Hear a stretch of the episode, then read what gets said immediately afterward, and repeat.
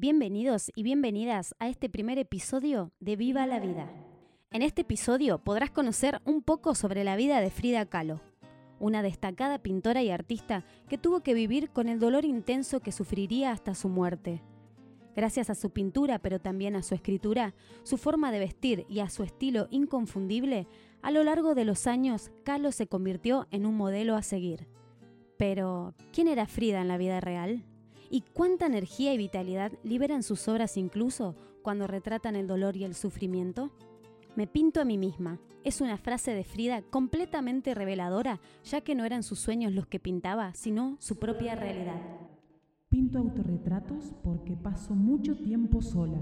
Me pinto a mí misma porque soy a quien mejor conozco. ¿Y vos qué sabes sobre Frida Kahlo?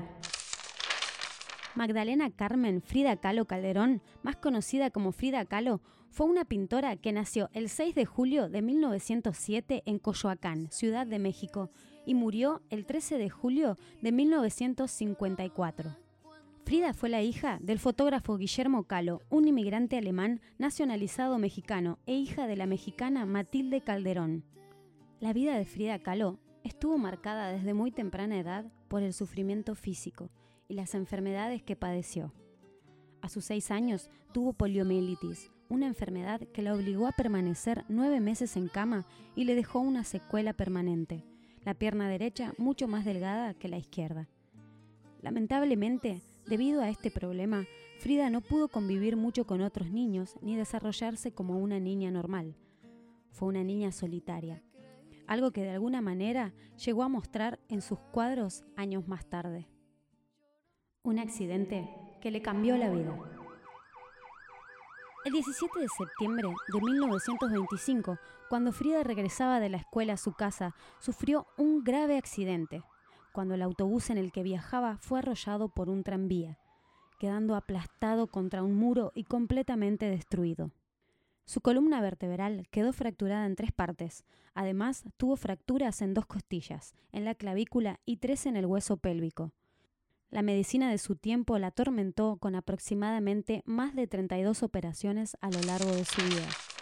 En septiembre de 1926 pintó su primer autorretrato al óleo, en esta primera obra emprendió una dinámica que continuaría el resto de su existencia, reflejar en sus cuadros los sucesos de su vida y los sentimientos que le producían. Mi padre tenía desde hacía muchos años una caja de colores al óleo, unos pinceles y una paleta en un rincón de su tallercito de fotografía. Yo le tenía echado el ojo a la caja de colores, no sabría explicar el porqué al estar tanto tiempo en cama, enferma, aproveché la ocasión y se la pedí a mi padre. Frida y Diego. Sufrí dos accidentes graves en mi vida. Uno fue en el autobús y otro fue Diego. La artista contrajo matrimonio con Diego Rivera el 21 de agosto de 1929, un destacado muralista mexicano de ideología comunista famoso por plasmar obras de alto contenido político y social en edificios públicos.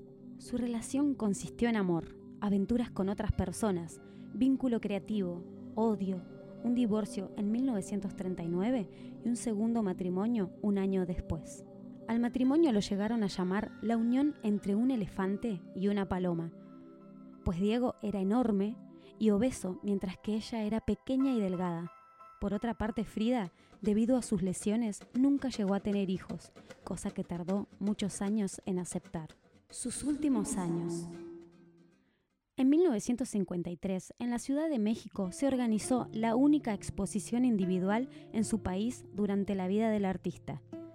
La salud de Frida estaba ya muy deteriorada y los médicos le prohibieron concurrir a la misma. Sin embargo, Frida llegó en una ambulancia, asistiendo a su exposición en una cama de hospital. Los fotógrafos y los periodistas se quedaron impresionados. La cama fue colocada en el centro de la galería desde donde Frida contó chistes, cantó y bebió la tarde entera.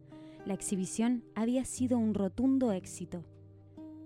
Ocho días antes de su muerte, Frida terminó su última obra, una composición muy inspiradora y brillante, aparentemente simple, pero compleja en cuanto a lo emocional, conocida por la cita en una de las frutas. Viva la vida. Espero alegre la salida y espero no volver jamás.